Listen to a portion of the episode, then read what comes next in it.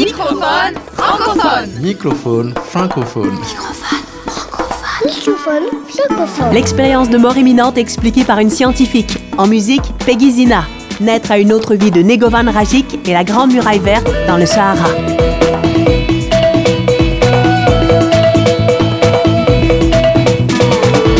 Microphone francophone. Francophone. francophone.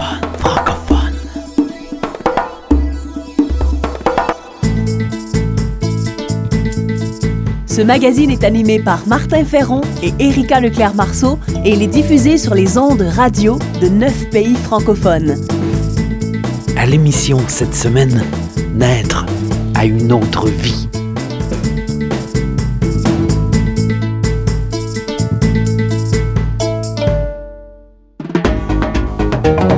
Entrevue dans la francophonie.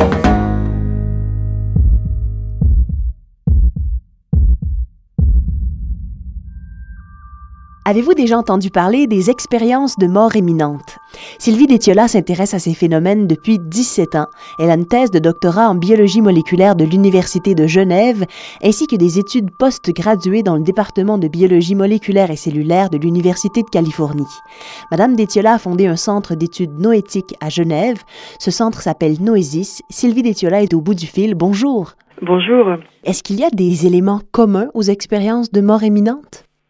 Oui, tout à fait. Il y a une sorte de canevas central, c'est la sensation d'être sorti de son corps, de passer à travers un espace obscur qui est souvent décrit comme un tunnel en direction d'une lumière et puis finalement l'entrée dans cette lumière. Ce sentiment de, bien-être extrême, ça c'est vraiment des éléments qu'on retrouve tout le temps et partout. Ensuite, il y a toujours une foule d'éléments qui vont venir personnaliser une expérience et qui la rendront unique et qui feront que deux expériences ne seront euh, jamais identiques. Il y a une sorte de canevas central de l'expérience qu'on va retrouver, quel que soit euh, le niveau social ou intellectuel, le sexe, l'âge, euh, les circonstances qui ont conduit à l'expérience, euh, les croyances, la religion, la culture et même les époques. En tant que scientifique, que répondez-vous à ceux qui expliquent le phénomène par un manque d'air au cerveau? Il y a beaucoup d'expériences qui se produisent alors que les gens ne sont pas dans une souffrance cérébrale, où ils ne manquent pas d'oxygène, euh, où ils n'ont pris aucune substance, où euh, ils n'ont pas peur de mourir. Enfin, toutes les explications classiques qu'on avance en général pour expliquer les NDE, ben, ça tient pas la route parce que les NDE, on peut les vivre dans des circonstances très différentes et, et souvent dans même des fois sans situation de mort imminente. Donc là, ça n'explique pas du tout. Euh, voilà, si, si les gens ne, souffrent pas de, de, de manque d'oxygène, eh ben on comprend pas pourquoi ils vivraient exactement la même chose à ce moment-là. C'est quand même, ce serait quand même assez étonnant que, alors que le cerveau est en souffrance, ils vivent des, ça produit des expériences où l'état de conscience est extrêmement, au contraire, extrêmement clair, extrêmement précis. Encore, souvent, ils diraient qu'ils étaient, ils étaient plus conscients que, que dans leur état de conscience normal, quoi. que, que c'était plus réel que la réalité, donc quelque chose d'extrêmement euh, intense, alors que le cerveau est en souffrance. C'est vrai que déjà, ça paraîtrait pas vraiment logique. Et en quoi ces expériences de mort imminente transforment les gens qui les vivent? Alors c'est une expérience qui est extrêmement euh, bouleversante dans la mesure où elle va remettre euh, totalement en question tout le référentiel d'une personne, toute, sa vision du monde, de la réalité, de la vie, de la mort, tout, toutes ses valeurs, tous ses intérêts. Et c'est en général des gens qui vont revenir à des valeurs plus essentielles, se détourner des biens matériels, euh, revenir à, quelque chose de plus d'altruisme, on va dire. Mais malheureusement, ça les met dans une situation où ils sont en décalage total par rapport à notre société, dans laquelle ils ne se retrouvent plus. Et ce qui fait que en général, ils vont passer par une phase très très difficile. Pour certaines personnes, ça peut même aller jusqu'à des dépressions. Et ça va en tout cas prendre euh, un certain nombre d'années avant qu'ils arrivent vraiment à intégrer euh, tous ces changements qui, en eux, euh, en eux-mêmes, sont vraiment positifs. Le Centre Noésis a récemment publié un livre qui s'appelle État modifié de conscience. De quoi s'agit-il dans ce livre-là? Alors dans ce livre, on parle de notre travail à Noisis qui consiste de recueillir, en fait d'accueillir les personnes qui ont vécu ce qu'on appelle un état modifié de conscience non ordinaire. On répertorie un petit peu les différentes expériences auxquelles on a été confronté et puis on fait un petit peu le point euh, de, justement de, sur nos connaissances scientifiques par rapport à ces états. Et puis finalement, comme ces expériences sont très souvent assez perturbantes pour les personnes qui les vivent, on parle aussi de notre travail qui consiste à apporter un soutien et un suivi psychothérapeutique à certaines personnes qui en ont besoin. Merci beaucoup, Madame Ditiola. Mais de rien.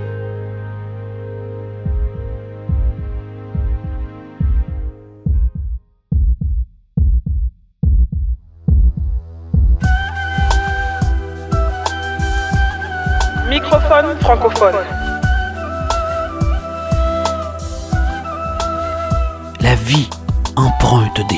De traverse.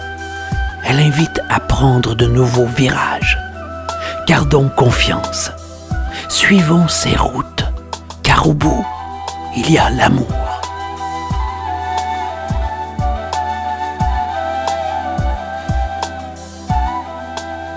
Ces mots tirent leur source des paroles de la prochaine chanson nommée Enna. Voici la chanteuse grecque Peggy Zina. Ήρθες στη ζωή μου εσύ και ο δρόμος μου αλλού μου οδηγεί να κάνω μια καινούρια αρχή. Δεν φοβάμαι. Ένα και μαζί θα πάμε μακριά σ' όλα τα ταξίδια εσύ κοντά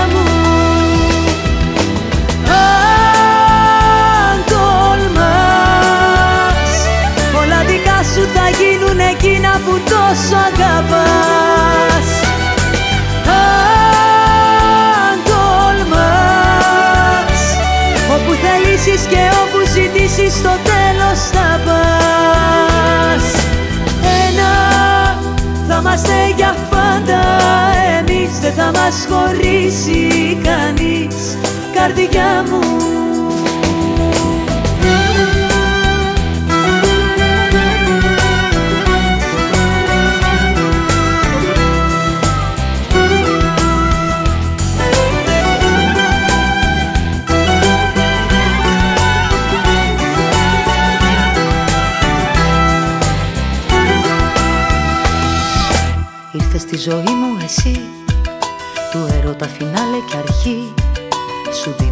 ψυχή και κορμί Σ' αγκαλιάζω.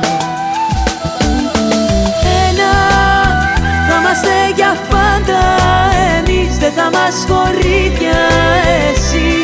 Κοντά μου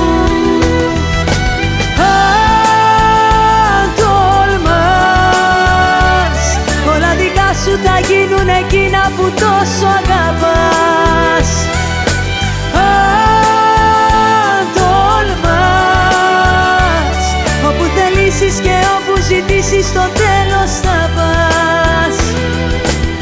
Ένα θα είμαστε για πάντα. Εμείς Δεν θα μας χωρίσει κανείς. Καρδιά μου.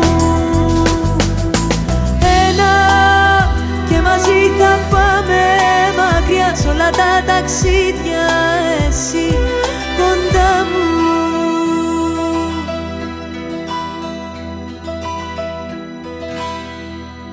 Microphone francophone. Culture de sens. Culture de sens.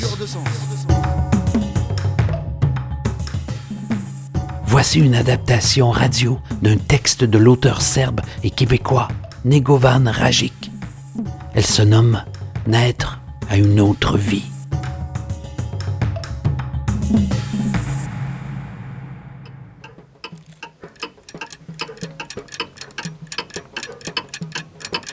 Demain, je serai enfin libre.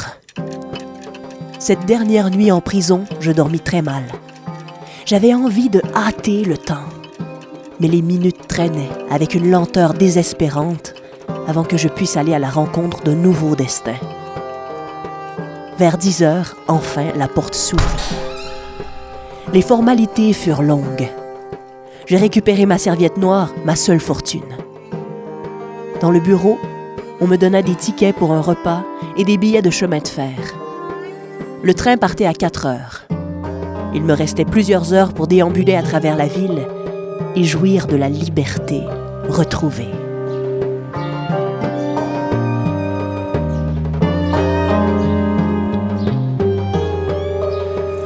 Sorti en même temps que moi, Milenko m'accompagnait.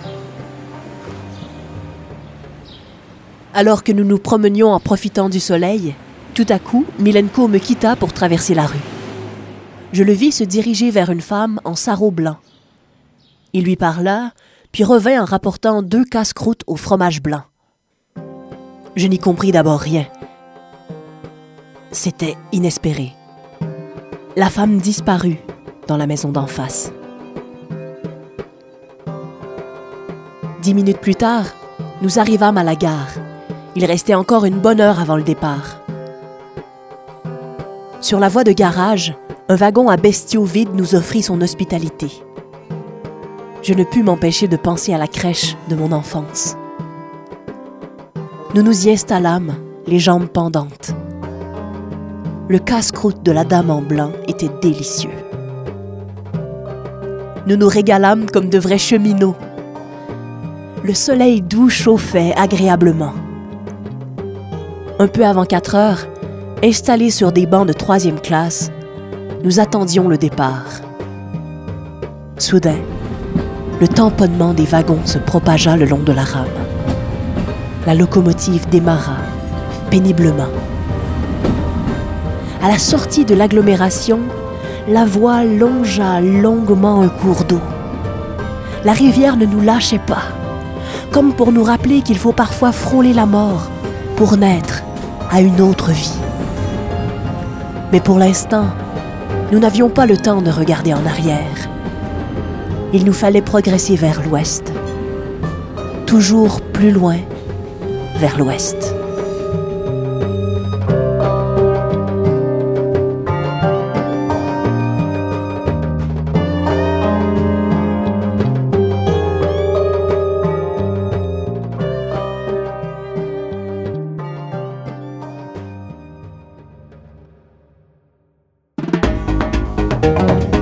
Remusicaliser le monde.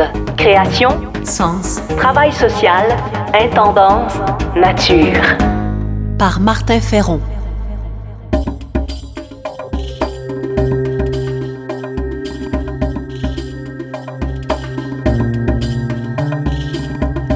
Plusieurs pays africains de la francophonie se sont regroupés pour mettre sur pied un projet nommé la Grande Muraille Verte. Un projet qui vise à contenir et à faire reculer l'avancée du désert. Depuis 20 ans, le désert du Sahara croît sans cesse sous l'effet du changement climatique, comme le démontrent plusieurs travaux scientifiques. À cause de cette avancée accélérée et non naturelle du désert, de nombreux riverains souffrent de plusieurs types de pénuries et ne peuvent revivre décemment. Plusieurs sont amers de subir un phénomène qu'ils n'ont pas provoqué. Pour vous donner un ordre de grandeur, le Mali émet 600 000 tonnes de CO2 par an, soit mille fois moins qu'un pays comme la France. Les jeunes rêvent de partir vers le nord pour s'en sortir et sous peu, ils pourraient être nombreux à devenir des réfugiés climatiques. L'ONU prévoit que d'ici 2050, il pourrait y avoir jusqu'à 1 milliard de réfugiés climatiques sur la Terre. Des réfugiés climatiques causés essentiellement par le mode de vie à l'occidental qui cause les changements climatiques.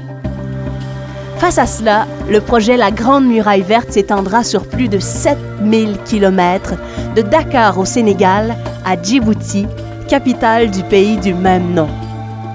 Ce projet pharaonique consiste à ériger une barrière végétale de 15 km de large, une chaîne sans interruption entre l'océan Atlantique et l'océan Indien. Le concept de la Grande Muraille Verte concerne 11 États, dont plusieurs de la francophonie, comme la Mauritanie, le Niger, le Tchad ou le Burkina Faso. L'objectif est d'atténuer les effets de la désertification par une approche de développement intégré.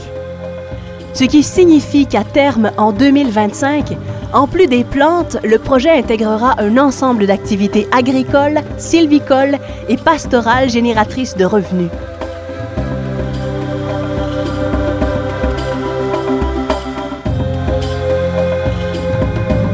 C'était Microphone francophone, au texte, aux musiques originales et à la réalisation ainsi qu'à l'animation, Martin Ferron.